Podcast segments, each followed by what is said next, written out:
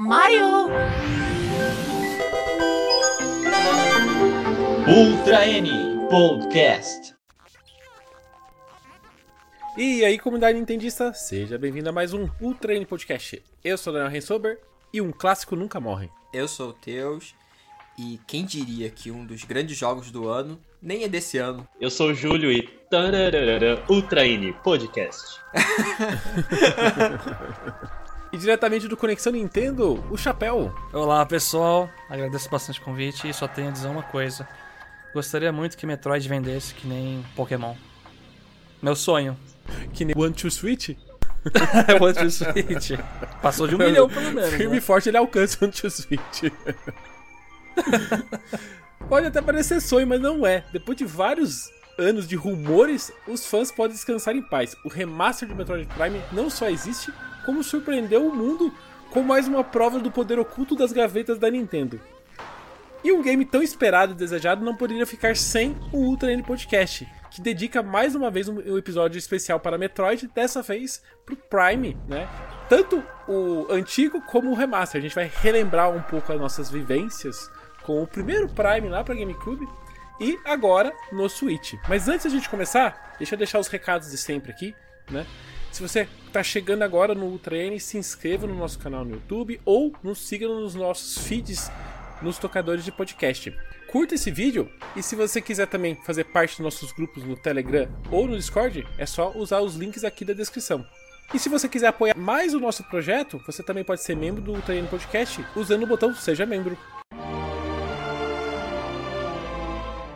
Metroid Prime está comemorando seus 20 aninhos e finalmente, depois de tantos rumores e, e- e insiders e vazamentos, a gente finalmente ganhou o Metroid Prime né, no Switch, meio que no Shadow Drop ali em fevereiro, né? Mas antes da gente começar a falar dessa, desse lançamento, desse relançamento, eu queria voltar um pouco nos tempos do GameCube e ver de vocês, assim, né? Conhecer como foi o, o, o contato de vocês de- com o Prime. Ô, Júlio, você foi. Você estreou seu GameCube com o Prime ou você começou com outros jogos? Não, eu comecei com o Wind Waker e Super Smash Bros. Melee. Mas a Metroid Prime sempre foi assim um, um objeto de desejo, né? Desde quando começou a aparecer nas revistas na época. É, é, a, a Nintendo World e companhia narravam, né, como foi a apresentação da, do trailer de Metroid na Space World. E na época não tinha acesso à internet, só ficava imaginando pelas screenshots como é que, como é que seria jogar o game, né? E sabe, no NMA, principalmente no N64 e no GameCube, conseguir jogo era muito difícil, né? Sempre dependia da caridade dos meus pais ou de outros familiares. Então, assim, eu, eu lembro que eu comprei o, o a, a minha cópia de Metroid Prime praticamente sendo um serviçal da minha tia. Ela, tipo, mandava fazer eu, eu ir pra ta- tal lugar comprar tal coisa, tal coisa, eu negociava com ela. Pô, Portanto, eu sei que nessa visita dela eu fiz uns 100 conto, daí eu- depois eu descolei mais uns 50 reais e comprei o, o Metroid Prime, acho que na época por 150. Foi, foi difícil, mas valeu a pena, valeu a pena cada. O, Jú- o Júlio era É, boy, era né? boy. O pior é que eu me identifico com ele, eu já fiz isso já também. Olha aí, ó. Pra minha tia também. E você, Chapéu? Olha, eu já. Até que eu tive uma infância privilegiada nesse sentido, né? Então, GameCube eu tive bem próximo, bem próximo do lançamento mesmo, né? Eu lembro que eu ganhei de Natal, aí veio com o Pikmin e o Luigi's Mansion. E aí, Metroid Prime, quando veio, foi na hora também, né? Lançou e a gen- a gente já tinha. E rapaz, eu lembro que eu jogava todo ano esse jogo. Eu gostava tanto que eu tinha feito tipo uma uma regra pra mim assim. Então, todo ano eu vou pelo menos jogar Caraca. isso aqui. Lógico que depois de uns 4, 5 anos assim eu parei, né? Mas eu sempre dava, visitava, voltava. E eu digo que é o meu segundo jogo favorito de GameCube. Porque o primeiro sempre vai estar reservado no coração pro Paper Mario Thousand Year Door. Mas Metroid Prime é incrível. E era um jogo que na época, quando eu botava pra jogar, aí eu tava na casa da minha avó, vinha minhas tias, meu pai, todo mundo assistia e ficava boquiaberto assistindo o jogo. Todo mundo eu lembro até hoje. A primeira vez que veio um vapor na cara da Samus e apareceu a cara dela assim, todo mundo na sala. Meu Deus! O que, que são videogames hoje em dia? Então, é. É quase real, né? É um filme. é, Era um jogo bem. Era bem legal. Nossa. Nessa época, o Metroid, nessa época do GameCube, do Game Boy Advance, do DS, era uma época que a Nintendo era uma, era uma Triforce, né? Uma Triforce. Tinha o Mario, tinha Zelda e tinha Metroid, que era muito utilizado para mostrar potência, hardware, né? Então, numa, nessa época ainda, eu acho que a Nintendo era muito focada em. Não era que era muito focada em hardware, mas ela ainda Era pau a pau. se investia mais em hardware do que depois dessa geração, vamos dizer, Sim. né? Então, e Metroid era um ótimo. Era um ótimo jogo pra Nintendo mostrar o quão poderoso eram os hardwares, seja do- dos portáteis, seja do GameCube. E eu lembro de quando eu vi o, o Metroid Prime, eu fiquei encantado, porque era, era o que você tá falando, né? Eu acho que era um. Acho que foi a primeira vez que a gente pegou, ficou próximo a algo mais palpável, mais, real, mais realista. Mesmo que Metroid Prime não seja tão realista hoje que a gente olha, mas a gente tá falando lá atrás, né? De, de 20 anos atrás. Então a gente. Você vê esses efeitos de luz, efeito de, de gotículas de água, de vapor. Essas coisas a gente não tinha na geração Nintendo 64. A gente foi ter no GameCube. Então, é, Metroid Prime lembrava muito isso. E eu lembro que o Júlio tava comentando as revistas, né? Nintendo World. Fazia tempo que a gente não via essa questão do jogo perfeito, né? Tipo, é, no- nota 99 no Metacritic. Nota essas 11 coisas. de 10. 11 de 10. É, naquela época não é que nem hoje em dia, né? Hoje em dia a gente tem acesso a, sei lá, 300 notas no, no dia do lançamento e fica aquela guerra de notas. Mas naquela época a gente acompanhava a revista, então eu, eu acompanhava Nintendo World, em vez em quando alguma outra revista. E eu tenho claro na minha cabeça as pessoas, é, como as pessoas que jogavam Metroid na época e escreviam as matérias, escreviam só coisas maravilhosas sobre o jogo e falando quão perfeito ele era. E, e nota 10, e ele foi super bem avaliado em muitas revistas, assim. Então eu lembro de. Eu nunca comprava é, é, videogame no lançamento por questões que nem o, o, o Júlio tava comentando, né? Tipo, não, não dava pra comprar, né? Nessa época eu não conseguia comprar. Hoje eu fui. A primeira vez que eu comprei um, jogo, um videogame próximo do lançamento foi o Switch foi seis meses depois, né? Imagina naquela época. E o Metroid Prime foi, foi o, o jogo que me fez ir atrás do GameCube, né? Já tinha Luigi's Mansion, mas não tinha me chamado a atenção. Já tinha outros jogos, o próprio, o próprio Pikmin que você comentou, né, o Chapéu. Mas o primeiro jogo que fez, não, eu preciso desse console foi o Metroid Prime. Então, se tem um jogo que me remete a GameCube, é Metroid Prime.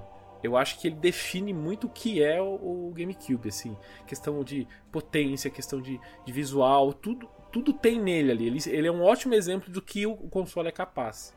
E ele é, pra mim, ele é marcante e pra mim é o meu jogo favorito no GameCube. Não é o, o Paper Mario, eu, eu tenho um rancinho, Ah, mas isso é não. outra história. Ah, Eu não. tenho rancinho. eu tenho rancinho no Paper Mario. Mas isso eu, eu vou deixar pra outra história, porque senão eu vou alongar demais. E você, Teus? Como já o pessoal que escuta o treino sabe, eu era o, o menino que tinha os portáteis, eu não tinha os consoles de mesa. Então, a minha primeira vez jogando. Você jogou Metroid Prime Hunters. Pior Você que jogou aquela não, demo. pior que não eu Demo joguei do o Metroid, Metroid Prime. O Metroid Prime. O Metroid Fusion. Era a época era do, Fusion. do Game Boy. Do Game Boy Advance. Então eu joguei o Fusion. Então eu só fui jogar mesmo de verdade agora no Switch. E, e assim, eu joguei um pouco só porque eu tenho enjoo com jogos em primeira pessoa.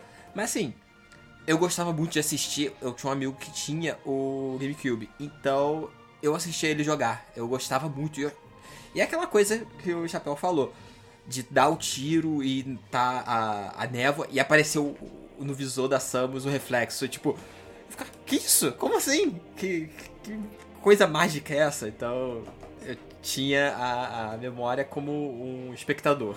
Sobre essa questão dos gráficos, até vi o remaster, não consegui imaginar como poderiam ser melhores. Exatamente. E na época eu joguei numa TV de tubo. Aham. Então, então é, acho que eu tinha muito na minha cabeça que o jogo era muito mais compacto, né? Porque eu não tinha uma tela wide que nem hoje, wide, sei lá, né? Não, não era desse jeito que eu jogava o jogo. Eu jogava com a tela fechadinha assim. E no, agora no remaster, né, que você joga numa tela widescreen e tudo mais, cara, o jogo. Cara, acho que esse é um ponto que a gente pode já falar agora, né? O, o quanto esse jogo não envelheceu uma, uma, uma vírgula de 20 anos atrás para cá eu peguei. Eu, assim, não fui, não fui que nem o Chapéu, que ficava jogando o ano todo na é. Eu não ficava rejogando o jogo. Eu tive, como eu falei, né? Eu comprei o Metroid. Eu comprei o GameCube e o primeiro jogo que veio foi o Metroid Prime. Mas eu não comprei. Não comprei o GameCube, eu comprei um GameCube usado. Obrigado, pessoa que me vendeu no Wall que me mandou me mandou o console. Quando eu recebi em casa, eu depositei o dinheiro para ele. Olha só que Caramba, loucura, que né? Caralho, de confiança. É, obrigado. Não sei quem é a pessoa que fez isso, mas ó, obrigado a pessoa que fez isso aí, ó, que acreditou em mim no passado. é, mas assim, então na época eu só tinha o GameCube e tinha esse jogo. E, né, na minha, na, nessa, quando não, a gente não tinha dinheiro para comprar o jogo, então o que eu fazia? Eu pegava esse jogo e trocava. Então eu, na época, eu joguei uma vez terminei e tive que passar para frente. Então eu ia sempre fazendo dessa forma para rotacionar meus jogos e jogar sempre jogo diferente. Não tinha locadora mais na, na, minha cidade, então a única opção que eu tinha nessa época era fazer isso, né? É, então eu nunca mais joguei Metroid Prime. Então eu só joguei um. Não vou falar que eu joguei uma vez, que eu lembro de ter jogado duas vezes. Mas eu joguei as duas vezes meio que seguidas no, quando o GameCube chegou. E nunca mais voltei nisso. Então quando eu peguei o o controle do Switch para jogar Metroid Prime, sem brincadeira, parecia que eu tava jogando um jogo é, lançamento, sabe? Parecia é, eu tinha, lógico que você começa a jogar, você vai se remetendo ao passado, você começa a lembrar de coisas, mas a sensação é que é um jogo novo, né? Não tem sensação, ah, estou jogando uma coisa antiga que agora tá aqui. Que de vez em quando a gente, quando a gente vai jogar alguns jogos acontece bastante. É, não sei se vocês tiveram essa mesma percepção quando foram testar agora o remaster. Eu achei seu comentário assim muito revelador, sabe? Inclusive sobre dá para dá para filosofar até um pouco nisso, disso em relação como que a atual indústria trabalha de forma muito exagerada em relação ao hype.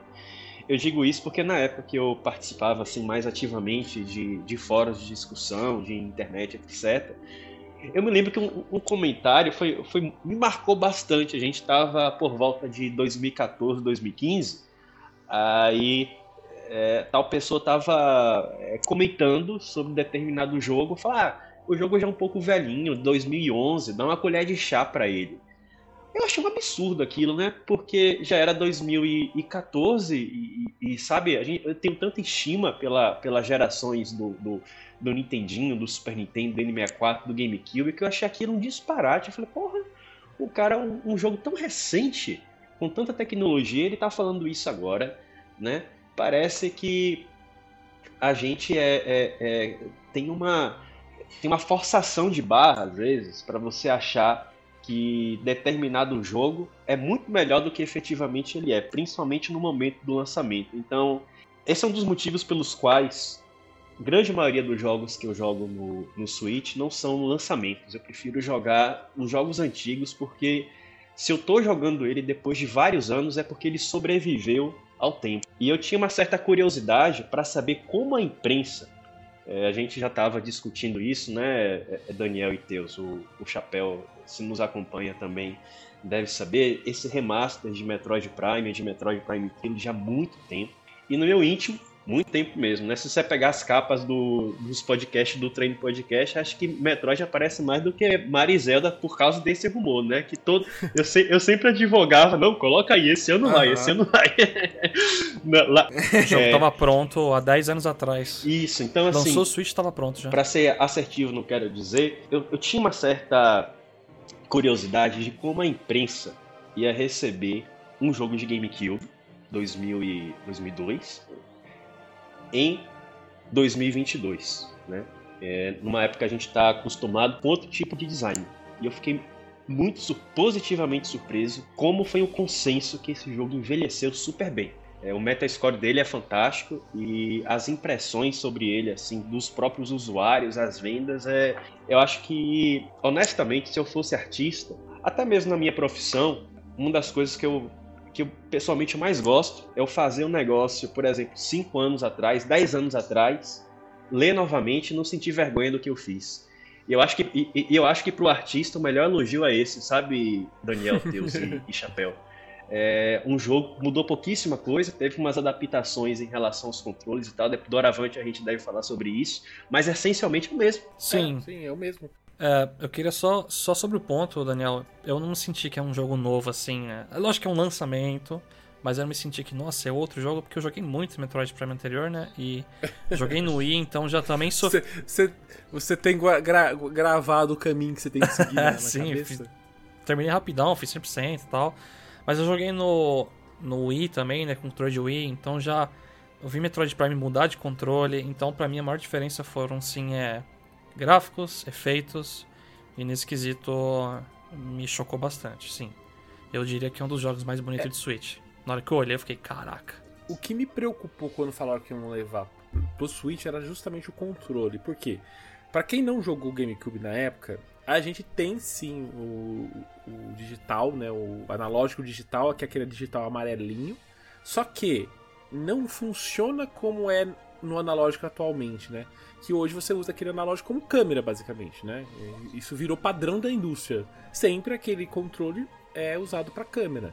No GameCube, a gente não tinha esse padrão da indústria, então eles estavam experimentando muito. Então, aquele analógico naquela época usava como seletor de, de armas, né? Enquanto é, e a câmera, não existia câmera, né? É, você só movimentava de um lado para o outro e você tinha um botão para travar a mira. Então, temos aqui referências a Zelda. É o Z-Targeting. né? O Z, o Z-Target tá aqui, né? Você usava o, o botão para você travar a, a mira no, no, inimigo, no botão, em qualquer coisa. E isso e, e essa era a mecânica do jogo. E, cara, e, e trazer isso para pro controles, os controles modernos, eu acho que eles adaptaram de uma forma muito, muito boa, mas eu acho que nisso o Chapéu consegue nos ajudar mais. Como ele teve mais contato com os, os controles, como que foi a sua transição pro controle moderno? Você, ou você mexeu. Porque, é, porque assim, eu não mexi no controle nada, porque tem várias opções de controle, né? É, eu joguei com o que veio, vamos dizer assim, né? Veio ali. Eu só ativei o controle de movimento porque eu sou, né? Eu não consigo jogar sem controle de movimento. Eu gosto daquele tequinho pro lado que o controle de movimento me dá, né? É, mas e aí, Chapéu, como que foi a sua adaptação para os controles modernos? Bom, eu, eu tive alguns problemas, eu não vou mentir. Mas vamos recapitular. Que nem você falou, original, a câmera não mexia junto pra época, ok. Hoje, okay. hoje em dia você sofre um pouco você estranha. Esse é o ponto que envelheceu mal. Porque de resto, manda muito bem. Para mim, a melhor opção é no Wii ainda, porque o Wii Remote com jogo de tiro eu adoro. Então, Metroid Prime Nossa, 3 muito sim. bom. E nesse Trilogy, né? Eu gostava muito de usar o Remote. Agora, sim, é bacana você usar o analógico direito para mexer a câmera, isso é muito bom. Só que teve algumas coisas estranhas no jogo, que eu ia trocar de visor ou trocar de armas, tinha que segurar um botão para fazer isso, que é. Aí quebrou um pouquinho, assim, a minha expectativa. Foi, foram pontos que eu tinha que ficar contorcendo minha mão lá para segurar um botão, jogar pra direita, trocar arma. Eu, caraca, erraram nesse ponto. Tem um ponto, um ponto estranho que é você tem a opção de atirar pelo gatilho, que é o que eu uso. E você tem o botão, o botão pra atirar pelo botão A, né? Tipo, você pode atirar tanto o botão A, que era o padrão do, da época, né? Se você atirar pelo A. Mas você tem o gatilho para atirar já. Tipo, sei lá, não poder. Essa parte de segurar o botão para trocar de arma, às vezes eu acho também um pouco.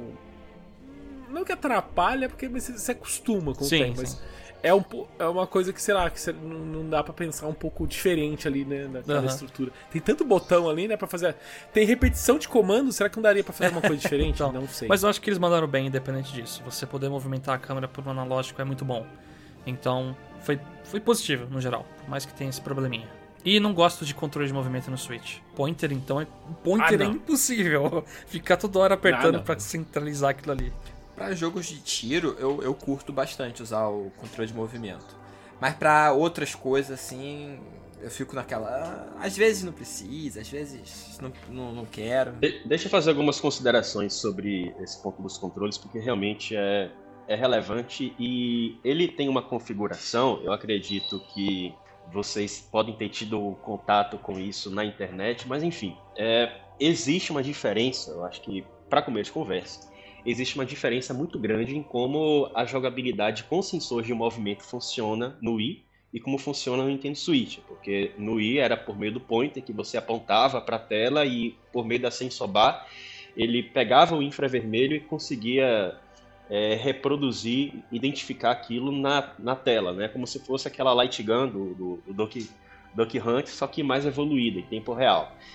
E no... Só que você podia botar duas velas ali também. Podia botar duas velas. é isso aí. Ficava... Então você podia botar primitivo também. Né? Podia, isso. Podia ser menos, né? É, ia ficar meio. ficar parecendo Metroid, né? Porque uh, os próprios ambientes do Choso, né? Tecnologia e, e, a natureza, né? Ia ficar um negócio Dark Fantasy. Mas enfim. É... O que eu quero dizer é que o sensor de movimento do, do, do Switch realmente ele não é adequado para emular a câmera a emular o pointer. É, ele não consegue fazer isso e um grande exemplo que até eu acho que eu mencionei isso em algum podcast antigo é a diferença entre jogar Pikmin 3 com o Wii Remote e Nunchuck e jogar o Pikmin 3 só com os, os Joy-Cons com sensor de movimento. Eles se perdem recorrentemente e você precisa calibrar o jogo. A cada mudança brusca de câmera é um absurdo. Mas para quem não jogou Metroid é, Prime Remaster ou vai é jogar. Na minha opinião, existe uma configuração matadora, que aí eu vou divergir brevemente do, do chapéu, que eu acho que ela é tão boa ou melhor do que era jogar Metroid Prime com o Remote Nunchuck, do configuração da qual também sou muito fã. É, são os controles com as duas alavancas analógicas e no display você colocar a opção na, na câmera você coloca o giro mais o stick na minha opinião, fica perfeito desse jeito, que não... Eu vou, vou colocar o print aqui, Daniel, vou te printar no Switch e mandar para você colocar no YouTube. O pessoal que quiser tentar assim, para mim fica matador. É perfeito desse jeito. Não recomendo jogar só com sensor de movimento, porque é uma confusão sem chão. Tava rejogando para gravar, né? É que essa questão que a Nintendo sempre tem nos seus jogos, de você aprender jogando. Metroid Prime tem muito isso. Assim, você agora que você chega naquela estação, você, não, não tem explicação, não tem texto, não tem falação, só tem a animação bonita ali de você chegando ali e tal. Mas depois, ó, atira naquele lugar e e vai para frente e encontra uma porta. É. Ele vai te. Texto até tem. Tem, mas. Eu queria só discordar que tem opcional. Opcional. É se você quer saber o que tá acontecendo ali. Exatamente. Então, é, eu gosto dessa questão da Nintendo, tipo, de, dos seus jogos serem focados sempre no seu, na sua, no seu, você jogar. E, você, e o, a parte de história, Choso, Talon e tudo mais, tá tudo ali. Mas é o que você acabou de falar, é tudo secundário. Você usa, você, uma das missões do jogo até, né, é, é você usar a sua câmera, a sua câmera não, não o seu visor, né, e, e, e começar a é, escanear elementos do, do, cenário, né? E através desses elementos do cenário, aí você vai ter toda a lore do jogo, né? O que aconteceu, quem são os personagens, o que é, o que é, o que é natural da, ali de, de Talon, o que, o que é Space Spirit, ou seja, você tem todo, todo o contexto do jogo, você começa a encontrar, mas fazendo, é, fazendo uso do visor. Para conseguir o 100%, né, Chapéu, você precisa escanear tudo, não é? Não exatamente tudo. Existem diversas coisas que tem uma cor laranja. Quando você vai escanear, aparece quadradinho, né? Aí você mira lá, espera um tempo, aparece a descrição. Se o quadrado é vermelho, ele é para 100%. É basic, basicamente isso. Nem todos, tem alguns que são vermelhos que ativam a porta, mas a maioria é vermelho que é lore. Maneiro, esse eu, esse eu não sabia. Quando eu escutava que, não, tem, fazer 100% tem que escanear tudo. Eu achava que era realmente tudo. Tipo, tudo que você encontrava ia lá escaneando, não, não sabia. Que... Não, não. Mas criaturas não são vermelhas e são importantes sim. E tem algumas criaturas que somem depois que você não escaneia, é, o 100% vai, vai embora. Aí eu não consigo lembrar de cabeça, talvez, talvez o, você e o Júlio conseguem lembrar, porque a gente tem Isso que eu ia é, falar. apartado do jogo, mas, mas ligado nessa questão de escanear, você tem as artworks, toda aquela parte de galeria do jogo, que eu acho fantástico que mostra tudo Incrível. como o jogo foi feito. eu, eu adoro. Pra mim, tudo, todo jogo deveria ter aquilo, tá? Eu... Tem que ter aquilo e jukebox. Sim, sim sempre, sim. sempre. Pra Ouvir as musiquinhas, ver as, as artes, é, é sempre muito legal. Mas conforme você vai escaneando os elementos que a gente tá falando, né? Você vai liberando essas artworks, né? Pra, nessa, nessa galeria. Eu, eu, só que eu não lembro. É, no jogo anterior também tinha. Era a mesma mecânica. No, no jogo anterior no primeiro no jogo para GameCube era a mesma No Super Metroid? É, não, é. No, no jogo. No, no, jogo de. A gente fala jogo base. É, no jogo, no jogo base, base, né? né? O jogo de GameCube, né? É, era exatamente desse jeito, porque aqui eu percebi que no, no, no, no, do Switch tem a galeria e tem a galeria do remaster, que tem as artworks que eles usaram como referência para as melhorias gráficas que a gente recebeu aqui. Como que era? Vocês lembram? Putz, eu não me recordo, viu? Se o original tinha. Eu acho. Eu acho que não. Não, o original tinha, Tinha mas eu, eu não lembro se ele. Eu só não lembro se ele tava. é, ref- era referente ao que você escaneia no jogo ou se era referente tá. ao, final, ao final do jogo, entendeu? Tinha coisa que desbloqueava só se você fizesse o 100%. O que eu ia comentar é que o Metroid Prime Remaster, tá- isso aí tá mais latente na minha memória, é que ele tem uma- dois, dois 100%. O 100% que seria como completar o, o, o jogo anterior, né, em relação a, a escanear apenas aquilo que é vermelho, etc. É, e o 100% de literalmente escanear tudo. Eu digo isso porque eu não completei a galeria que exige é, escanear tudo, mas eu fiz 100% do Metroid Prime, o, o remaster, sabe? Acho que ficou alguma coisinha pra, pra escanear que eu não consegui. E agora eu tô tentando no modo hard fazer tudo. Você termina no hard, que eu acho que terminar no hard habilita coisa. E não sei se fazer Acho tempo no jogo, mundo final e o que se Acho que habilita. Acho que não, né? Bem difícil exigir tempo Metroid 3D, né? Mas tem, mas, mas tem. No final do todo, todo jogo mostra o finalzinho lá. Eu lembro que termi- demorei quase 15 horas pra matar o Metroid, mas ele, ele não conta a parte que você morre e tal, né? A parte que você volta, se você esqueceu de salvar, você volta lá atrás. Isso é uma coisa importante pra quem estiver jogando Metroid Prime, né?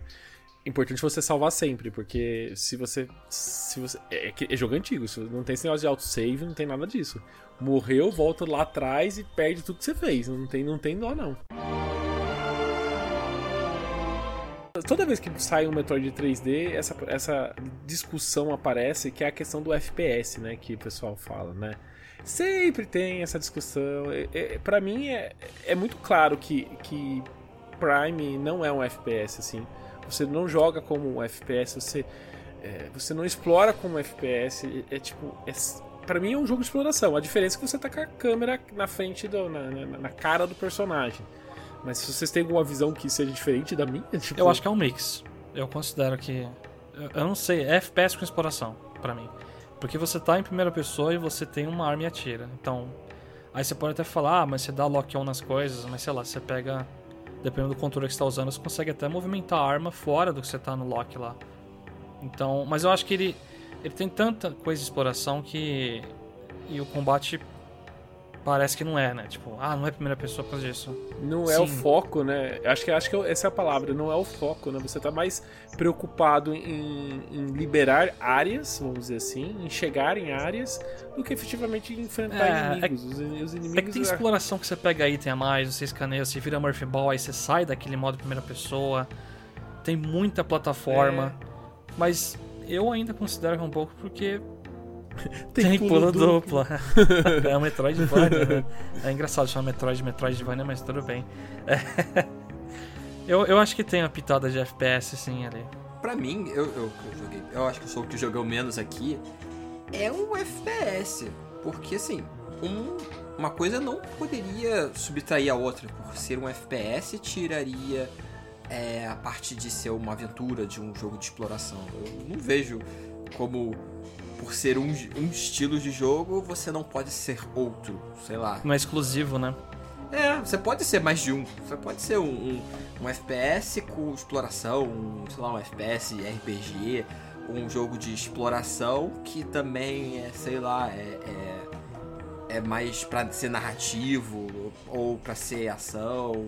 Eu não consigo ver uma coisa subtrair da outra. Eu vejo só como ele não é um jogo de tiro de primeira pessoa, sei lá, como um Call of Duty ou, sei lá, um Overwatch que é, é mais pra competitivo ou que é só pra ação. É só.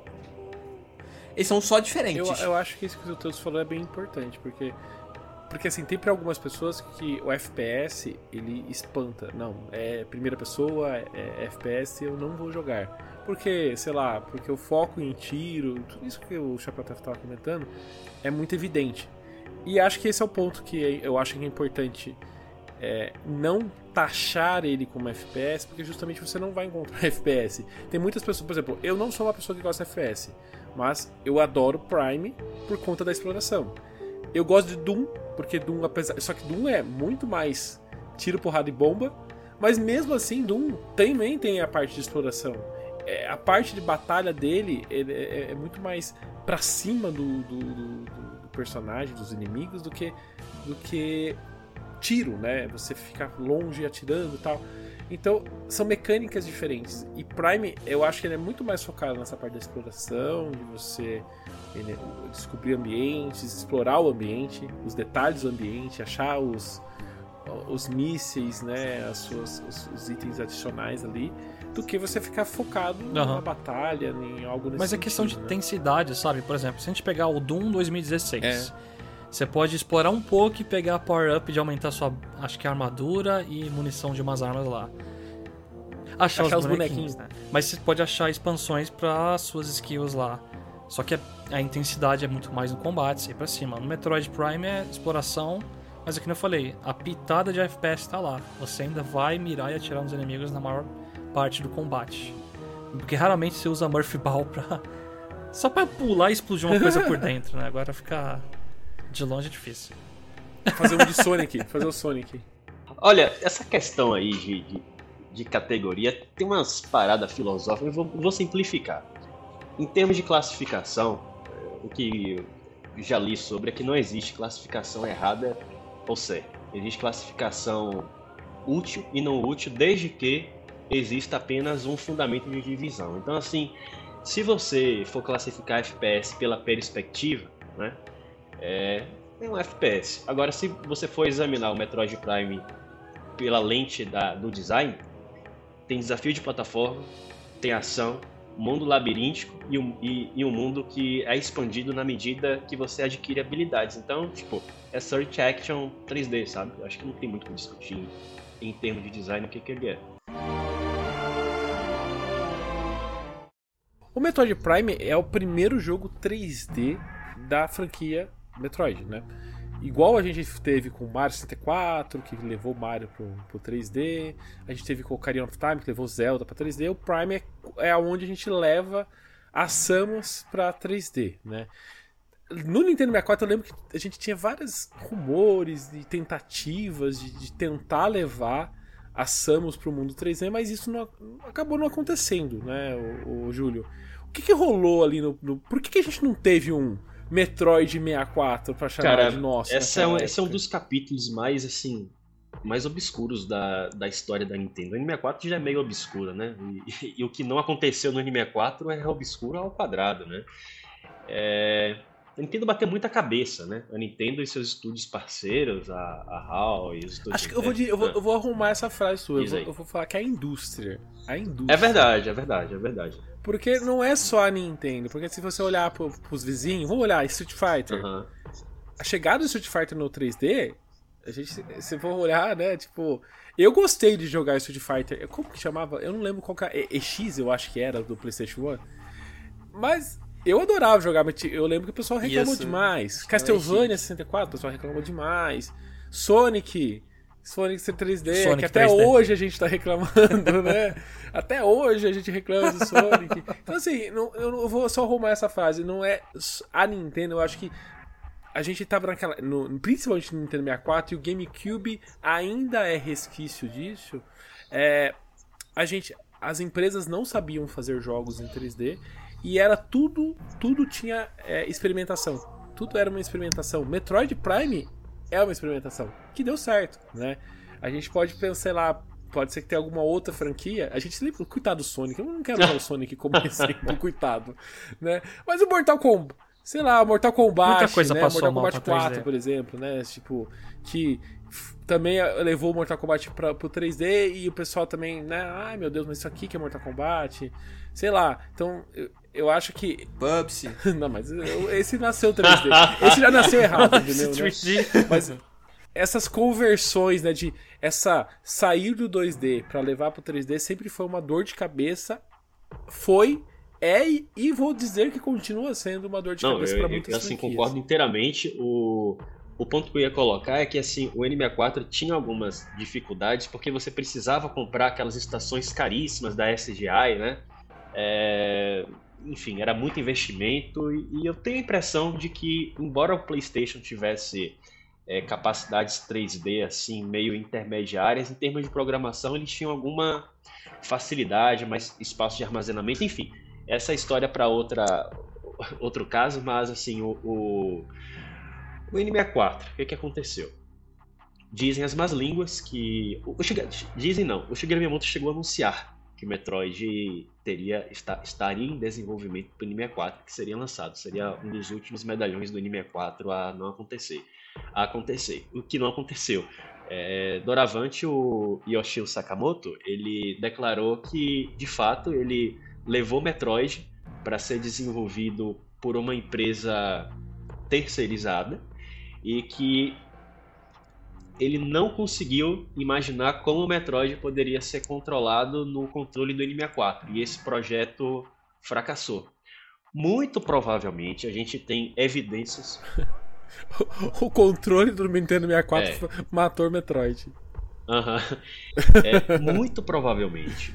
Até isso foi colaborado recentemente, não tão recentemente assim, mas pelos Gigaleaks, que essa empresa terceirizada teria sido a Intelligent System, porque a Intelligent System tinha muita proximidade com Yoshio Sakamoto, tanto que Sakamoto também tinha muita proximidade com o Gunpei Yokoi. Intelligent System foi uma das principais parceiras do Virtual Boy, que tinha participação deles dois.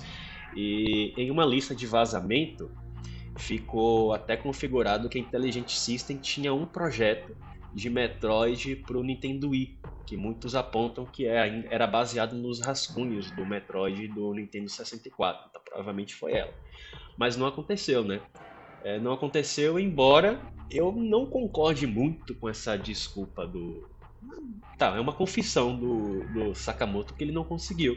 Mas a gente teve jogos em 3D para o N64 que se aproximaram bastante de um Metroid do Nintendo 60, de um Metroid 64. Mas quais jogos que a gente pode falar que se aproximam com o Metroid? Por exemplo, o Turok, por exemplo, tem referências ali. O Jet é sim, né? Tanto é que o, o, o Turok, para quem até assistiu ou vai assistir o episódio da Retro Studios por causa desse, desse podcast, né? A equipe que desenvolveu o primeiro Turok e Turok 2 veio diretamente da, da Iguana, Texas, né? É, grande parte pelo menos, o, que trabalhou nos dois Turoks e depois foi remanejada pelo para desenvolver esse Metroid Prime. Se você jogar inclusive os dois remasters que tem no, no Nintendo Switch, do, dos Turok, você vai identificar assim ambientes de certa forma parecidos, alguns inimigos meio parecidos assim com o que você vai encontrar em Turok e em termos de jogos de perspectiva em terceira pessoa, a gente tem o, o Shadow Man e o Jet Force Gemini, que é um dos meus jogos preferidos de todos os tempos, mas na história de desenvolvimento do Metroid Prime, houve uma briga interna entre Retro Studios e a Nintendo sobre qual seria a perspectiva, se seria em terceira pessoa, é, baseado no projeto Metaforce, que foi o, o protótipo né, que originou o, o Metroid Prime, ou se seria um jogo em primeira pessoa. E nessas discussões, a Nintendo mostrou o Jet Force Gemini para Retro Studios e disse: Olha esse jogo aqui, tem muita coisa parecida com Metroid. E observe o quanto é difícil você ter desafios de plataforma e controlar a mira em, com o jogo em terceira pessoa. Tanto que eu desisti, de, foi... tanto que eu desisti de jogar o Jet Force no, no meu controle 64, porque o controle não dava conta de controlar os bichinhos. É, eu tava comentando até com um amigo, não por coincidência hoje, que eu tava com pena quando o Jet Force Gemini foi lançado no, no, no Nintendo é, Switch é um jogo bem clunky quem mesmo. vai né? jogar com o Joy-Cons ou com o Pro Controller vai sofrer ainda mais do que a gente no N64 pra jogabilidade, né? Mas a, a, a, única vez que a gente vê a Samus 64 é no Smash, então pelo menos é. o modelo né? dela tem a gente modelo. tem nessa época. Pelo menos o modelo. Né? É, então... Mas assim, no, no, fim das contas, avançando um pouco aqui na história de desenvolvimento do Metroid, quem quiser ver a história desde o início do desenvolvimento do Metroid, a gente tem um, um episódio é, da história da Retro Studios, é o episódio 5, né? E, e, lá tem toda a parte de fundação da Retro, de como foi, como foi os projetos iniciais, os projetos que, que, foi, que, o, que o Miyamoto cancelou, né? E, e como que o. Como que os projetos da, da Retro acabou se transformando em Prime e, e, e como é, virou o projeto foco da, da empresa, assim, né? Lá, lá tem toda a história deles, mas vamos partir mais pro, pro final, no finalmente do lançamento do, do Prime 4 pro GameCube, né? É, em relação à história, o Júlio, a gente tem aquela questão da história do, do Metroid é meio maluca, meio que nem. Não, é, não chega a ser um Zelda, né? Uma trilogia. Um, a ainda não. Zelda, né? Mas. Ainda não, mas o Prime ele quebra um pouco da timeline do, do da série principal do, do Metroid. Porque ele se passa depois do Super Metroid? Ou não? Antes, ele passa né? Eu acho que ele passa. O, o, o me confirma, ele passa entre o primeiro Metroid e o segundo Metroid. Todo, toda a franquia Prime é entre esses, né? Tanto é que você tem uma quantidade maior de Metroid, justamente por isso, porque eles ainda não foram erradicados no, no, no planeta deles, no, é o SR-388, então tem uma quantidade maior de Metroid por causa disso. Sim, sinceramente, é eu não lembro nem se é canônico. É, é então, que é, é? tipo, é, era uma timeline, aí eles fizeram uma perninha, então ó, o Metroid Prime vai correr por aqui, tá, gente? Eu segue aqui. Ah, eu, eu sinceramente, é, taparam o buraco, fizeram segue a gambiarra lá e falaram que. Eu acho que. É, pelo que eu lembro é isso aí, acho. O primeiro e o segundo. Mas, nossa. É. Não, é, é, pouco assim, Zelda. honestamente, eu acho que é um pouco diferente de Zelda, porque Zelda tem é, questão de universo paralelo, de realidades alternativas, de viagem no tempo. E até onde se sabe, a história de Metroid ela é retilínea e uniforme, né? Ela começa do, do, do Metroid 1, teve uma retconzinha lá com o, o Zero Mission, aí o Metroid Prime 2, é 1, 2, 3, o, o Hunters eu acho que é antes do 3 e, e o o Federation Force. E o Federation Force. É, e o Federation Force foi depois do 3. É, depois do 3. O Hunters é antes O do Hunters 3. é antes do 3 é, mesmo, porque tem coisa no 3 isso, lá do Hunters, isso, é. E depois vem o Metroid 2, com sua retcon também do, do remake, o Super Metroid, etc. Eu acho que é um, um pouco diferente. E eu considero, honestamente, uma história bem organizada para você é, estudar e se aprofundar na história dele. É, pelo que eu sei, assim, sem ter jogado todos os Metroids, pelo que eu vejo, parece ser bem mais organizada do que Zelda. Do que Zelda. Não, Zelda é, esquece, gente. Vai uma e... É, qualquer, qualquer coisa. coisa. Ou qualquer outra franquia da Nintendo que tenha mais de três jogos. É que o Zelda oficialmente eles falam, sim, são três linhas do tempo acontecendo, sim. É que Metroid, eu sei lá, vou jogar Também. o ODRM lá, que eu por sinal odeio, mas onde é que fica ele, sabe? É, eu, eu fico muito confuso. Eu acho que a história de Metroid se você for jogando jogos, desculpa, cara. você vai ficar perdido mesmo assim. Você tem que ir na internet e ver um fórum que a galera tá organizando o um negócio para você. Então por isso tem que, que eu fazer não acho um Metroid História para lançar e explicar toda a história pra gente, entendeu? Pior que um livro desse seria muito legal mesmo. a única coisa que a gente sabe é que quase todo jogo, não sei, ela vai perder os poderes. ah, sim, se sim. For, se ela for bater as costas no elevador, se algum bicho ela vai tropeçar numa dela, pedra. Ela, ela tem perder. um botão. Tem um botão atrás, sabe aqueles botão que você enfia um ferrinho que reserva? É. Ela deve ter um botão daquele e sempre consegue enfiar um negocinho. É, e por sinal do Prime, desculpa, essa parte eu critico. Bater as costas no elevador, é, perder os poderes, pô, é tristeza, hein? Ela passa por tanta coisa no jogo, mas bater, bater as costas no elevador já era. Não, mas por isso que eu falo, tinha, um, tinha uma, uma agulhinha assim que apertou o botãozinho de reset da armadura dela, ela ficou daquele jeito, entendeu? É, na minha opinião, assim, a, a história de Metroid Prime não é o, o problema não é a história de Metroid Prime, é como a história é contada como ela não é contada. Por meio dos arquivos, muito focada em, em, em narrativa ambiental, enfim. É, mas eu acho ela extremamente organizada, detalhada e, e atmosférica, tá? Ah, sim dá pra você terminar o Metroid Prime sem tá. entender o que tá acontecendo. Eu vou ser sincero pra vocês, eu sou a pessoa que vai jogando o jogo e vou apertando A e vou pra frente. Eu escaneio, aperta A e vou pra frente. E eu não tenho paciência de ficar lendo aqueles logs e logs e oh. logs de, de, de informação. Não, é que nem Dark Souls, Daniel. Você tem que entender naquele ah, universo, cair, ler tudo. Não, mas isso, é, ah, isso é bacana. E, e, tem uma vantagem agora no remaster que na época do GameCube, quando a gente ia acessar. Eu não sei porque, eu, parecia que os arquivos de texto texto no GameCube era mais pesado que o jogo em si, que pelo menos o meu leitor parecia que ia explodir quando eu acessava o log para ler alguma coisa. falando de acessar, de fazer o GameCube explodir, uma coisa que eu senti diferença absurda era o carregamento Ah, de sim. telas. Porque quando no GameCube você chegava numa porta, tirava, você tinha que esperar a porta abrir, né? Você ficava Não, parado, ficava preto há mó tempo. você fica parado assim, aí a porta abria, né? Aqui não, você atira e abre, atira e abre. Difícil, mas é Tinha um muito loading difícil uma nas porta portas? com rosca pra abrir. Tipo isso. É, porque Tinha, era, tinha. cada sala é fechada justamente pra ter load entre uma sala e outra. Lógico, vai carregando, mas é só vai efetivamente carregar na hora que vai abrir, né? E no GameCube dá um. Nossa, às vezes o bicho. Ixi. O CDzinho. pra, abrir a porta. É, às vezes era tão. Era tão pesado às vezes que até trocar de arma, você via a arma ficar laranja há Caramba. muito tempo, sabe? Aham. Você, opa, tá demorando um pouquinho pra trocar pro Ice Beam, o que tá acontecendo? É, Eu, não. eu achava que, sei lá, teria o load pegando um elevador, essas Não, coisas que muda era- de era áreas, sala grandes, mas sala. meio que lia as, as salas. Não. Até boa. no Wii, por quando o Wii, no Metroid Prime 3, ele tem áreas muito mais abertas, assim, né? E, e ch- chamava a atenção por conta disso, né? Porque no, no GameCube era tudo mais fechadinho. Lógico que tem áreas grandes também, né?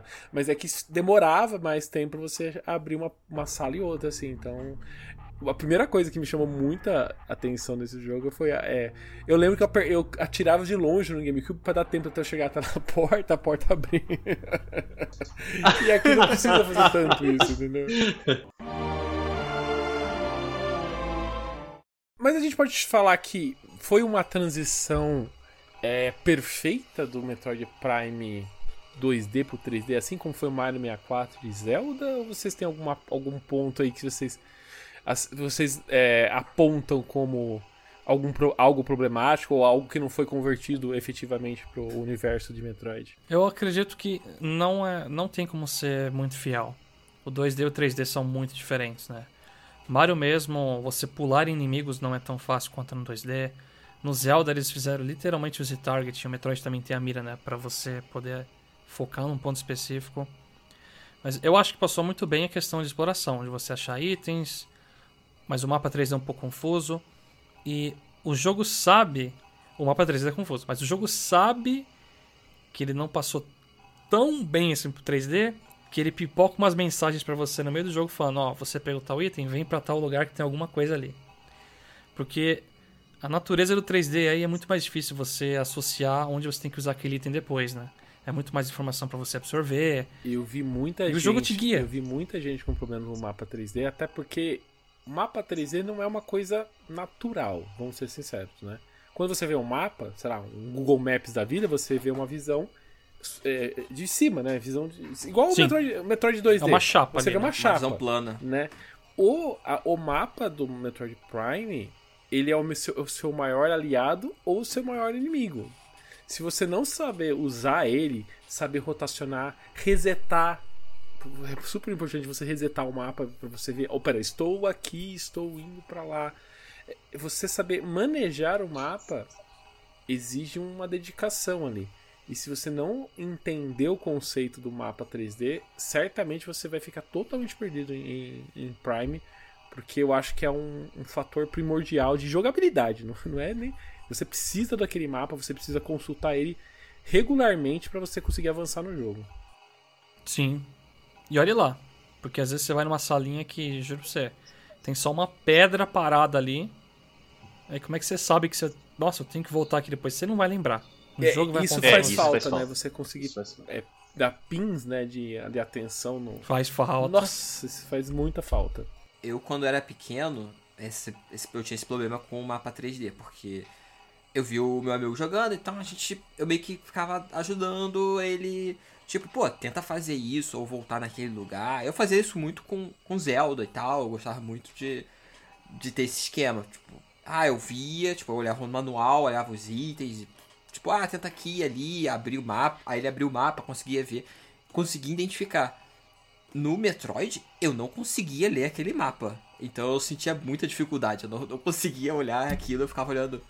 Não sei. Ele, ele, ele, ele conseguia um pouco, mas eu não conseguia ter uma visão 3D. Então, pra mim era muito difícil. Olha, na minha opinião, em termos de transição para o 3D, pelo menos em relação àquilo que aconteceu na, na quinta e na sexta geração, Metroid Prime foi a conversão mais fiel que eu, pelo menos, identifico em termos de design. Por exemplo, o Zelda. Ocarina of Time é um dos meus jogos preferidos de todos os tempos. Mas assim, se você comparar Ocarina of Time com o Zelda do Nintendinho ou, ou com o Zelda 2, você tem é, diferenças de design assim fundamentais, como por exemplo o foco no puzzle solving, né, e a, a simplificação do combate, por exemplo. É, antes tinha vários inimigos te atacando. Agora você está numa, numa luta numa sala, apenas um inimigo te ataca e o outro fica observando. No Tears of the Kingdom eles resolveram totalmente esse problema. Não, tudo bem, mas aí, aí é outra, outra questão. Estamos é... em 2023, né? É, estamos em 2023. Por isso é assim, o, é quinta, sexta geração. Se você pega Mario, Mario 64, bem, é, basta assistir o episódio do, do Mario 64 que quase chorei falando do game. É um dos meus games preferidos de todos os tempos. Mas ele é muito diferente de, de, de Super Mario Bros. Nem digo pela questão do controle de pulo, tô falando pela questão do design mesmo, né? De fazer pequenas ações. É, a Starfinder é Mario, você procura estrela, né? É, não é exatamente como tanto. Não é que a gente tem um episódio de Metroid hoje que a gente começa a falar duelo perdido etc. E Metroid. Metroid é aquilo, é a mesma coisa do, do Super Metroid em 3D. Agora, tem algumas coisas que não puderam ser traduzidas. É muito difícil, por exemplo, Sonic está aí para e não me deixa mentir, hipervelocidade em, em três dimensões, em, em, em, corredores fechados. É praticamente impossível você fazer isso em, em três dimensões. Questão do mapa, eu reconheço que o mapa tem uma certa complexidade, mas peraí, o jogo tem ambientes labirínticos e tem verticalidade. Qual é a solução para o mapa que não seja essa? Então, é, é, se o mapa é ruim, vamos imaginar. É, é uma, não é uma pergunta retórica, mas quem fez melhor do que Metroid? Em ter um, um nível labiríntico com verticalidade, com várias saídas. Eu acho que não tem como ser diferente. Eu acho que não, não, te, não tem muita saída mesmo, porque é, para você ter uma, uma sala 3D, você precisa ter um, uma representação daquela sala em 3D. Então, eu também não acho que tem.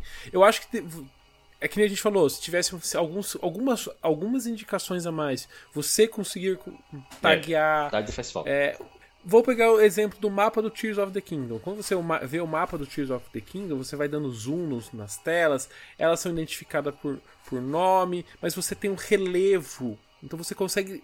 Tá, isso remete a essa localidade. No Prime, ele é plano, né? Tipo, é uma cor, é, tem um nome, mas você não consegue. Você lembrar pelo nome daquela localidade é muito complexo. Então, então se você talvez tivesse um sistema de pinagem, né, de você ter marcações e ter uma referência visual, né, da, da uma foto da, da sala, alguma coisa que você consegue ter uma, uma ter o visual em mente, talvez ajudaria a você navegar por todo o jogo. Como você não tem isso, você te, acaba tendo muito o que é normal no, no, Metroid. Você ir e voltar nas salas para ah, tá, essa sala uhum. eu já fiz tudo, ou essa sala eu não fiz tudo. É, eu acho que é um, é, que é um ponto. Mas tem uma coisa que é, é muito diferente do 2D pro 3D. O Júlio comentou da questão da velocidade, por exemplo. Lá, coisa muito rápida em 3D não tem. não vai ficar muito bom, né? É aí. A sala não carrega. a sala não carrega. É, ainda tinha isso. Mas é aí que entra um problema que é o seguinte: em Metroid 2D, você sai voando pelas salas. Quando você ativa o Speed Booster, então, você sai destruindo, voando, e você, ah, tem que ponto X, beleza. No Metroid 3D, ah, eu quero de um ponto X para Y. Você tem que andar pela sala, subir uma escada, aparece um bicho, você tem que matar de novo eles. Aí você tem que subir com a, você tem que subir com a Spider Ball é, eu na acho parede. Que, sim, ele é mais lento, mas o Grab o pulo duplo, ele faz você cortar caminhos, né? Mas é, sim, não, não tem essa velocidade. Mas eu vou dar aqui. Aí fica negativo esse ponto. É, mas... mas é da natureza, né, do jogo, de não deixar muito rápido. Mas eu não sei se assim, eu não sei se pode ser por. O meu real contato com série Metroid nasceu com Prime. Igual Ocarina foi também o meu real contato com Zelda. Sabe? Eu não, eu não que eu não tinha jogado esses jogos antes, mas eu não tive, sabe, aquele jogo na minha mão para jogar até o final. Eu sempre joguei curtos períodos de tempo, é, na casa de pessoas. Então, são ambos jogos que você precisa, acho que ter o jogo para você é, vivenciar a experiência. E Metroid Prime foi a primeira vez que eu tive o jogo Metroid e aquilo me marcou. E jogando novamente no Switch, eu, tudo aquilo que eu vivi na época, eu vivi de novo, assim, sabe? Tipo, putz, esse jogo é muito bom. É muito gostoso de jogar esse jogo. É, e para mim, eu já acabei de jogar Dread no, né, recentemente, né? Dread foi, foi lançado há muito pouco tempo. A gente comeu com farinha Dread. A gente tem os jogos é, do, do, Game Boy sendo relançados, né? Eu, eu joguei recentemente o Zero Mission, pra gente fez, tem podcast aqui também. Mas eu não sei, eu, eu, o Prime para mim tem um peso muito grande. Eu gosto da franquia no 3D. Eu acho que a franquia cresce muito no 3D, sabe? Ela fica muito mais pesada, muito mais chamativa. Até por conta disso que eu achei que Prime chamou muita atenção da mídia, dos jornalistas. Foi muito comentado do, de ter sido lançado meio Shadow Drop ali. Chamou muita atenção é, é, tudo isso, né? Também creio que isso é um, é um caminho para chamar a atenção pro Prime 4 que algum dia vai chegar, né? Mas para mim. Esse aí eu acho que quanto mais a gente fala o nome dele, mais, mais longe ele fica, né?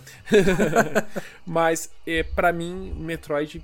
Eu gosto mais de Metroid em, em 3D. Eu, eu, eu, curto mais o Metroid em 3D.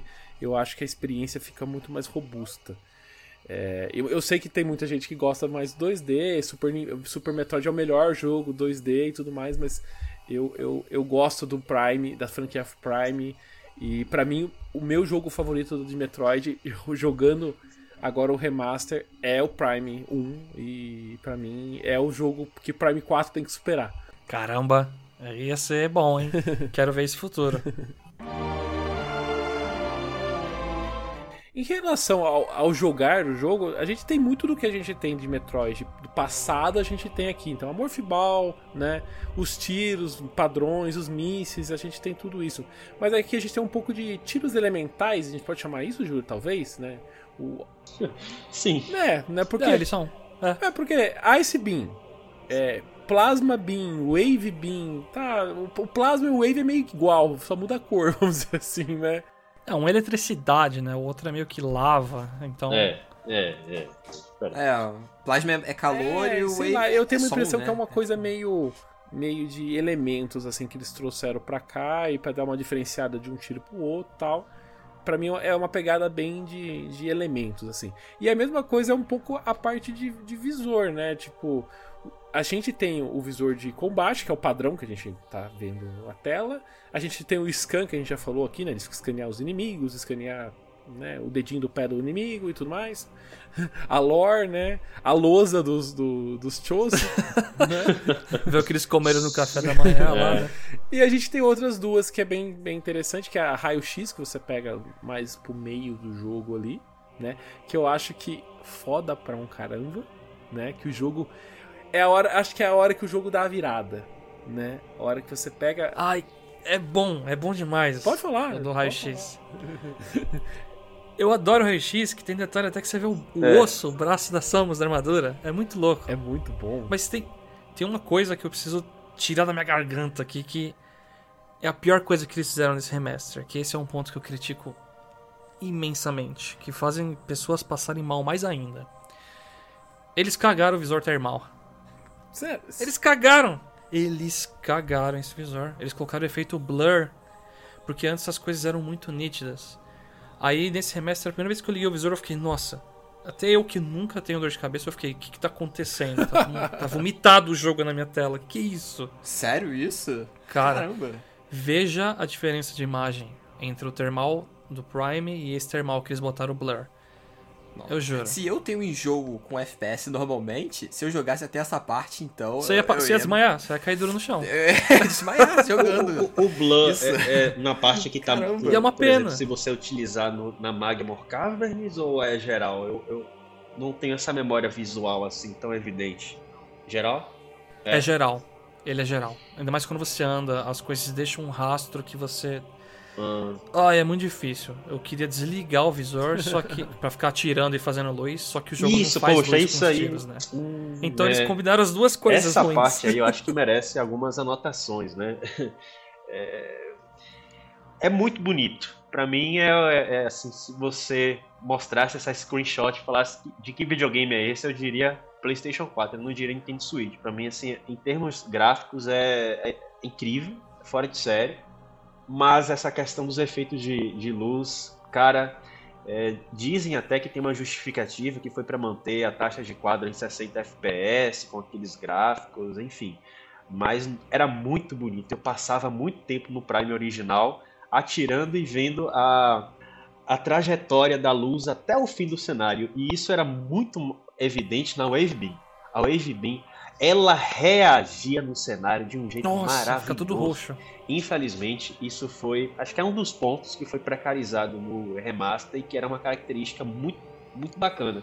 A iluminação desse jogo é muito bonita, é perfeita, mas falha nesse ponto da iluminação em tempo real é, dos tiros, infelizmente. Vocês estão falando que a gente precisava do Switch Pro, então. Ah, eu já não sei. Acho que não, hein? Acho que os caras podiam ter implementado isso aí, não sei. É, eu acho que não foi implementado por algum motivo. Não é possível que eles tenham, tenham sido tão fiéis, tão cuidadosos e tipo. Vamos esquecer dos efeitos de luz, da, dos tiros? Eu, eu, acho que não.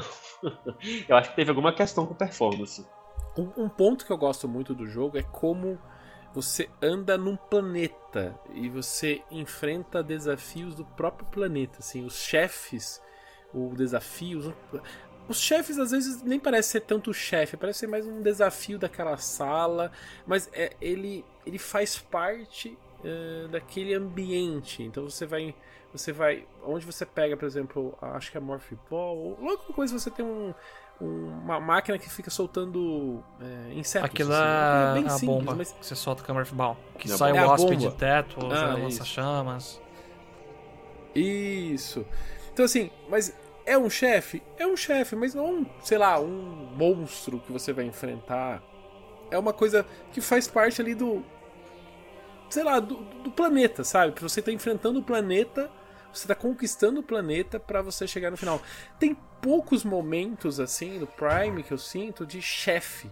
Não, você vai enfrentar uma criatura gigante. Isso depois nos outros jogos se transforma mais nisso, mas no Prime é uma coisa mais mais ah, eu mundana, não sei. sei lá, não eu sei, eu discordo, tenho... viu? Tem o Flagra, tem o Thardos, tem o Omega É. Pirate lá. Eu acho que o jogo segmenta muito bem o. Não, mas aí depois, depois da virada do jogo, que, que é o que eu tava falando naquela hora, que aparece os.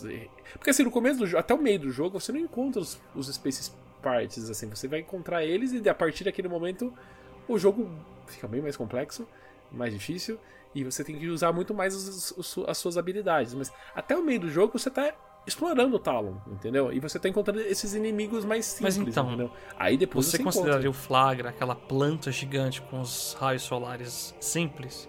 Eu olho para aquilo e penso, isso aqui é como se Não, fosse então. um chefe dessa área gigante. Ele é grande, mas é o Isso. começo. Mas então, é- é- faz parte do, do, do, Sim, do isso mundo. sim, isso eu sabe? acho legal. Ele, é, ele é Isso. Isso eu acho que é legal que ele.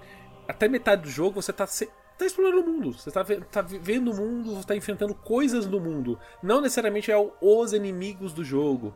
Depois do meio do jogo pra frente que ele, que ele muda isso, né? E. É, porque assim, no, no- acho que aí tem a ver um pouco com, com a narrativa do game, né? Porque quando você chega em Talon, você é, pousa é, nos no que era as ruínas Chozo, e um dos motivos da erradicação do Chozo foi o impacto com o meteoro que trouxe o Phazon para lá, e o Phazon é, promove mutações na- nas formas de vida lá, deixando muito mais poderosas e muito mais agressivas. Na medida que você avança, você vai é, encontrando o, o laboratório de pesquisa dos Space Pirates. Então tem, um, tem, tem todo esse sentido, essa virada aí que você disse em relação aos inimigos, né? É, agora, em, em termos de bosses, eu, eu tô no meio termo entre você, Daniel, e, e o Chapéu, porque uma coisa que me dói é porque a gente tem até o, o a, a imagem beta disso aí, é que o Kraid seria um, um dos bosses, né? E, e- e ele acabou saindo por, por causa do tempo de desenvolvimento.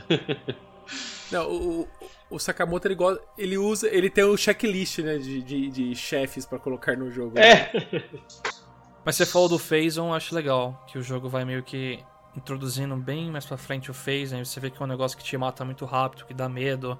Tanto é- e no final fica, tipo, em toda a área Phazon. Eu acho, eu- eu- mas é legal como vai esca- escalonando até você chegar no final do jogo e aí o final do jogo e tal. Só tem uma coisa que eu não gosto do jogo, que é que você vai estar o tempo todo explorando o jogo e, e a história vai se construindo e você vai vai é, chegando nessa parte de laboratório e você vai se aprofundando tudo mais. Só que para você chegar no final do Ah, jogo, você tem uma é. barreira. Isso eu acho o maior erro do jogo. E, e esse erro continua aqui. Que eu acho que é meio. Inadmissível. Eu acho que se tem uma coisa que eu vou falar assim, esse é o maior erro de Prime, o único erro do Prime, eu diria, é você ter que pegar aqueles artefatos, se eu não me engano, são 12, né? É, os shows artifacts, sim. É, pra você fechar, terminar o jogo, você precisa daquilo. Eu, eu, eu não entendo o porquê daquilo. Tipo, não Eu faz entendo. sentido. É assim. pra render. É, então. Eu gosto, mas eu sei que vai agradar pouca gente. Assim, pra quem não, não, não jogou, o que são esses artefatos? É tipo, como funciona como um tipo de chave pra entrar numa sala, alguma coisa assim? Você precisa. São artefatos, são itens, basicamente. São um símbolo que você tem que encontrar. Eles estão espalhados no mundo inteiro. E pra você liberar o último chefe, você precisa ter. Caraca, o mapa inteiro Só que assim- do, do, do jogo? Caramba. São diversas Tá, regiões. Tá. Você tem. Você tem uma sala. Né? Você visita essa sala meio no começo do jogo, meio no meio do jogo. E ele fala até. Ele dá dicas. Sabe que no, no Zelda, que ele fala onde tem Aham. coisas. No, Breath of the Wild ou no Tears the Kingdom, que ele dá dicas da onde tem alguma coisa. Aqui é a mesma coisa. Ele vai dar dicas. Não, ele fala o nome da tá sala. isso. Você Fala. tem que ir lá e Ele- se você leu, se você lê Ele o fala o nome texto, sala? o nome da Ah. sala. É que quando eu era criança eu não sabia disso. Eu encontrei tudo andando pelo jogo. Tinha tempo. me divertia. Você pegou o Nintendo não, World. Assim, eu fui na cagada. Criança com tempo. Tanto que uma vez Pronto. destru... É, eu- uma vez eu destruí uma torre e caiu, tinha um artefato. Ué, que que é isso? Uau, esse jogo tem coisa, nossa! É, é, são as sete esmeraldas. É como se fossem as sete esmeraldas, os teus, assim, né? Pô. Mas é, é- são É. esses 12 artefatos. Mas Então, as sete esmeraldas, pelo menos, é pra você fazer um final secreto. É tipo, se fosse assim, né? Mas então, o que, o que pra mim faz todo sentido. Pra mim faz todo sentido. Mas aqui, pra você enfrentar o É. último chefe, você fica travado. Você não consegue fechar o jogo enquanto você não pegar os artefatos. Então eu acho que é o único problema que tem no jogo é essa questão dos artefatos. Eu acho que ele quebra um pouco a experiência de. Do, o gostoso de jogar o jogo. É, eu concordo é, que esse, se tivesse que apontar um defeito pro Metroid Prime, seria essa exigência de encontrar os 12, ar- os 12 artefatos. Em termos de narrativa, Teus, ele tem a explicação de que quando houve o, o- o impacto com o meteoro que trouxe o Phazon, com uma, uma das últimas manobras do Chozo para evitar até o, a, a- a- a proliferação do Phazon ao redor do, do Telon 4 foi isolar a cratera de impacto. Então eles isolaram por meio desses artefatos e você precisa é, encontrar. Tem até uma, uma curiosidade em relação a, a Metroid Prime que diz respeito à, à descrição da lore, porque eu acho que nas primeiras versões você é, escaneava algumas um computador dos Space Pirates que falavam sobre o Metroid Prime. Só que o Metroid Prime tá dentro da cratera de impacto que estava selada pelos Chosen e ninguém tinha acesso a isso. Então, assim, é, em termos de coerência da história, não tinha como os Space Pirates saberem que tinha o, o, o Metroid Prime lá, né? Daí, doravante, eles, eles é, alteraram esse, esse ponto na, na, na, na descrição lá da loja. Essa versão, inclusive, eu acho que já é a versão corrigida, se eu não me engano, o remaster. Eu lembro que o Wind Waker, como eu disse, foi um dos meus meu primeiro jogo do GameCube lá de Melee, e eu acho que logo depois o terceiro foi Metroid Prime. O que aconteceu? Pra mim ficou muito evidente essa quebra, porque no Wind Waker você também precisa fazer aquela quest enfadonha dos, dos pedaços da Triforce Não, e mas- da coragem, que pra mim são A- ainda pior. a- Ali você pega um Verdade. mapa que aponta acho- pro negócio. Ali é pior. Pelo menos no HD eles corrigiram. Em parte, né? Uhum. Era moda na época, você te- precisa de zerar, você tem que pegar X Eu acho que é um itens. problema. Era um problema da época. Não, mas é o que nem o Júlio falou em algum momento aqui. É, é para render o jogo. E era naquela época. Era pra render o jogo, mas assim. Naquela época já acho que a gente não percebia tanto, assim. Porque a gente acho que tinha mais tempo pra jogar. A gente não era que nem hoje em dia que tem, sei lá, tem tanto lançamento. A gente acompanha o lançamento tão de, tão de perto. É, a gente que acompanha o lançamento todo dia, vamos dizer assim, né? É, naquele, naquela época você comprava a revista, ah, tá bom, os lançamentos são esses, mas ok, um dia no Natal vou escolher um desses jogos pra jogar e vou ficar jogando durante seis meses, um ano, né? É, hoje em dia a gente tem muito essa questão, não, saiu o Metroid agora, mas vai sair o, o Advance Wars, que nem o Chapéu tava jogando, né? Advance Wars, tá saindo o Bayonetta, tá saindo o Tears of the Kingdom. Putz, como que eu vou dar te... vou ficar procurando artefato pra, pra terminar o jogo, né? Então eu acho que hoje em dia é, mudou. O, o, sentimento de tempo mudou bastante. Então, se lá na época eu já me incomodava, hoje em dia é, eu acho que é um erro assim mesmo. Então, eu acho, eu não sei, vocês jogaram Metroid Prime 2 e 3? Sim. Sim.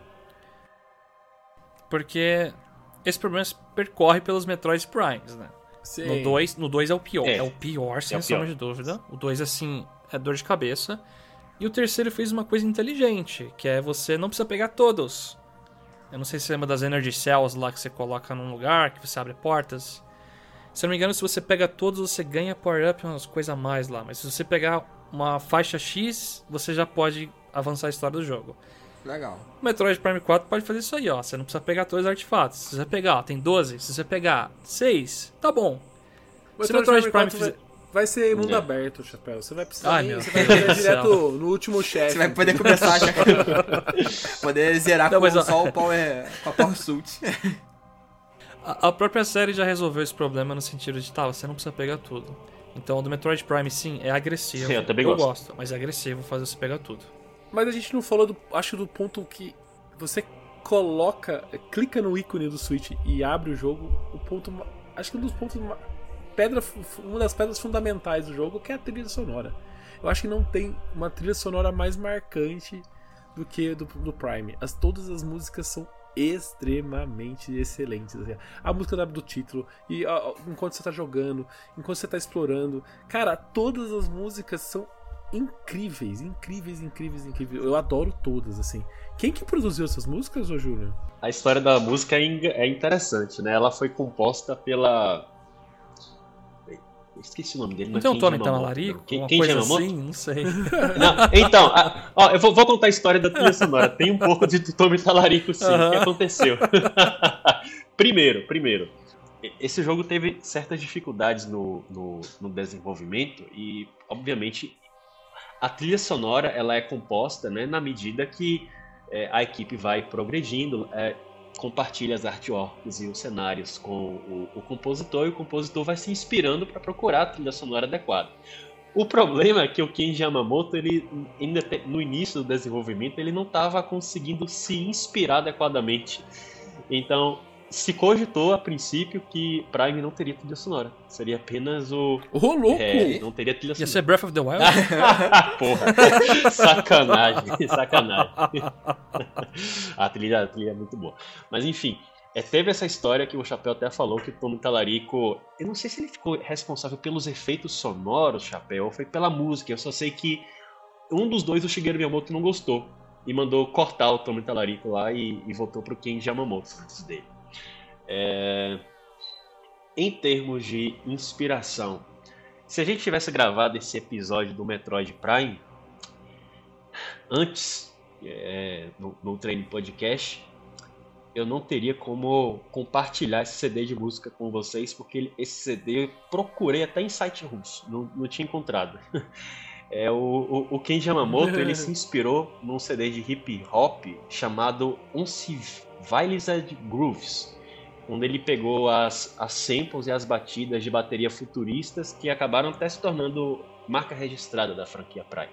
Esse CD, olha só, ele também teve um remaster é, recentemente, acho que foi em 2021, e o pessoal tá meio orgulhoso dele aqui, ó. Vou mostrar um print do, do site, ele fala literalmente aqui que é, esse CD de música foi a principal inspiração de Kenji Yamamoto para compor a, a música da trilogia Metroid Prime e também foi uma inspiração do Castlevania Curse of Darkness, acho que do PlayStation 2, né? Esse Castlevania. É bem legal, a gente vai colocar o link aí para quem quiser escutar um pouco desse CD, mas spoiler, parece mesmo assim, ele tirou os samples, as batidas realmente desse CD. Muito legal. copiou, é. copiou o CDzinho ali. Mas não só, não só, mas até você tá falando da trilha sonora, a gente falou da trilha sonora, mas tem toda a, acho que o som do ambiente que é extremamente importante, né? Você sente o passo, né? O passo da, da, da Samus pelo, pelo cenário.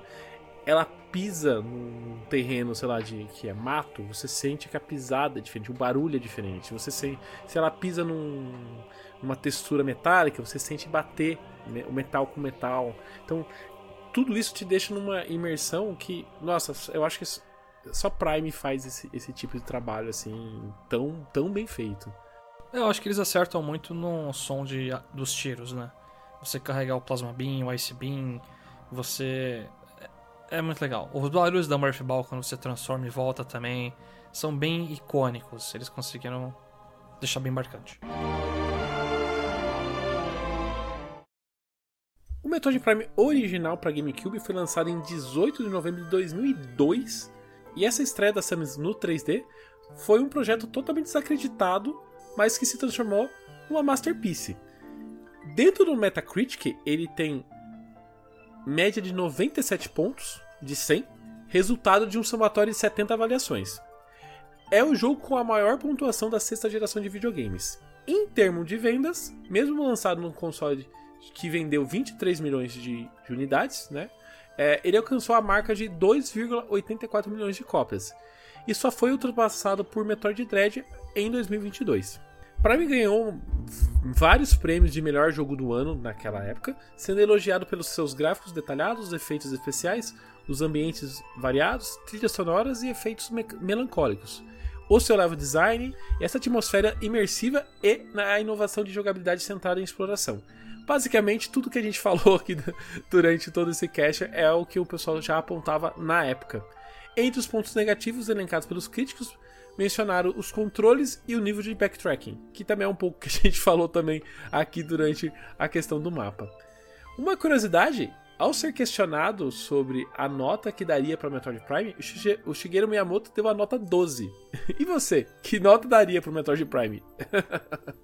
12 de 12 de quê? De 10? 12 e 10, né? Espero que seja é. 12 e 10. Eu daria nota 10. Eu acho que o jogo é muito marcante. Ele faz as coisas com detalhes que. Nossa, você vê muitos lançamentos em dia faltando com esse tipo de detalhe, sabe? É coisa até besta. Você tá com um visor termal, você esquenta, tipo, a plasma gun, a arma fica laranja. Aí quando você carrega a Ice Beam, ele não esquenta porque é de gelo, fica continua azul. É coisa besta desse nível. Mas o jogo em si, tirando os detalhes, é muito divertido. Você pegar novos tiros, você aumentar a quantidade de mísseis. Nossa, fenomenal.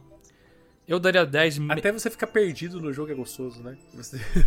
sim, sim.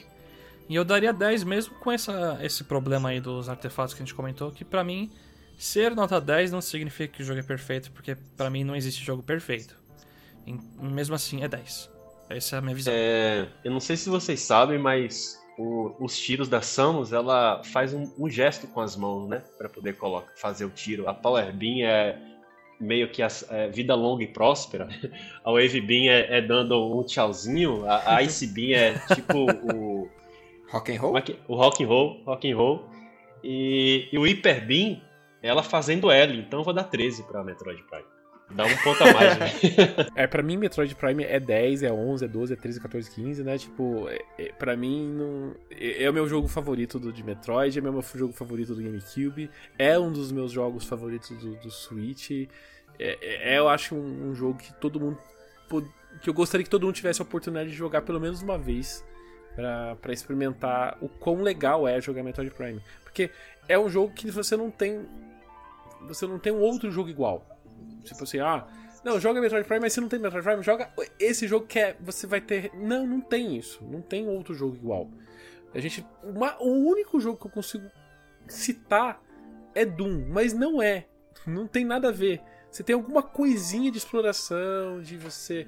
da visão, mas não é. Também não é, entendeu? São jogos totalmente diferentes. Você não tem nada parecido com Metroid Prime. Então é, é um jogo que para mim é, tem coisas para tem esses detalhes que a gente comentou agora há pouco poderiam ser melhorados é, mas funciona tudo que tá aqui funciona e tudo é entregue de uma forma excelente no, tanto no, no, original para GameCube como no remaster então é, se, se ninguém se você não teve a oportunidade corre atrás ele o legal é que no lançamento do Switch a Nintendo foi, foi caridosa foi um pouquinho caridosa né? em vez de lançar a preço cheio, como a gente sempre espera que a Nintendo faça, né? Ela, ela lançou a 40 dólares, que aqui no Brasil dá por 199.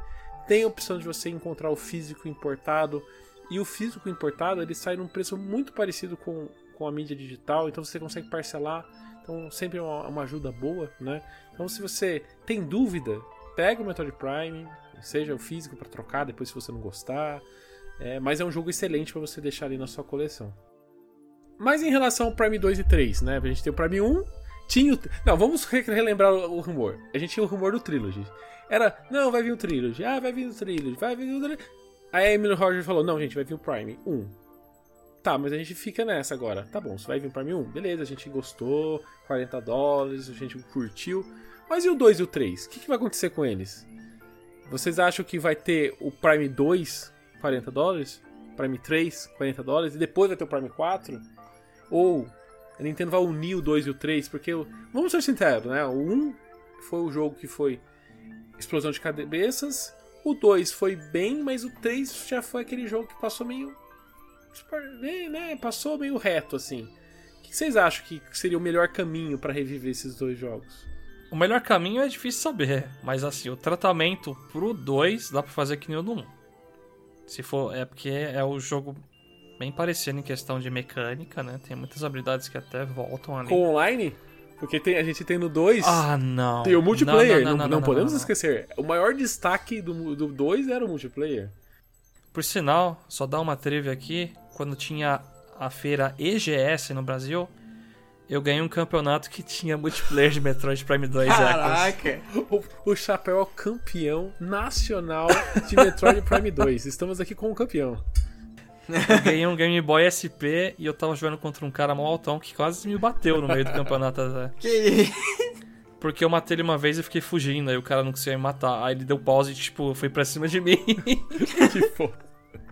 Muito bom. Mas assim, o 2 teria o tratamento do 1. Um. Agora o 3 é estranho, ele teria que ser tipo um Skyward Sword de mudar um monte de coisa lá, porque você tem que ficar inserindo o controle pra frente, o remote, girar, fazendo não sei o que, alavanca, não sei o que. E Nossa, eu, eu então não sei se. Eu não sei se venda justifica, né? Tipo, esses dois. Porque a série não, não vende tanto. É, esse é o problema. Você vê que o Prime 1 eu acho que surpreendeu, chegou, passou de um milhão de, de, unidades aqui, né? Lançou em fevereiro e a Nintendo já falou que vendeu mais de um milhão. É, pra, pra Metroid a gente já comemora, passou de um milhão a gente já comemora. Não, isso aí sim. Né? A gente estoura champanhe. É, mas eu acho que, sei lá, como o Prime 2 e o 3 não. Acho que o meu grande ponto é o 3, né? O 3 é um jogo que passou meio reto no Wii ali. Eu acho que o melhor caminho seria a Nintendo juntar o 2 e o 3 e entregar os dois já de uma vez. Talvez não precise, talvez não com tanto tratamento que nem entregou o Prime 1, né? Que eu acho que o, Prime 1 ela, ela meio que sentou na mesa, a Retro sentou na mesa e redesenhou algumas coisas, alguns elementos e entregou o jogo, né? Eu acho que vai ser uma coisa muito mais Mario Sunshine, sabe? Rodando no emulador ali por trás e, e entregando para desovar pra gente ter. Porque eu acho que assim. Pra mim, tendo a franquia dentro do Switch já tá de bom tamanho, sabe? É, Sim. Eu... É que tem que ter por causa do 4 se for sair. Né? É, porque. É, eu sei que a Nintendo vai fazer de uma forma que quem começar pelo 4 vai conseguir curtir o jogo e tudo mais, mas ter a franquia ali eu acho que faz todo sentido, né? Pelo menos para ter a gente ter é, o histórico dos jogos, né? Que eu acho que isso é um grande é um ponto sempre importante, né? Como que você vai jogar o Prime 2? Como você vai jogar o Prime 3? Não tem como, né? Hoje em dia. Então, se a Nintendo não relançar, não tem outra forma lícita de fazer isso. Então, eu acho que isso é muito é importante. E acho que juntar um pack do 2 e do 3 seria um caminho ideal, assim. Cara, eu fico na dúvida. Para mim vai ser assim um desperdício de um. Nossa, é depois de tantos elogios de, de tudo que ela conseguiu arrancar nesse Metroid Prime, até do investimento, sabe? Eu acho que é, a maior parte do investimento foi para fazer o, o primeiro, o engine e tudo mais. Agora, é só masterizar uma coisa ou outra.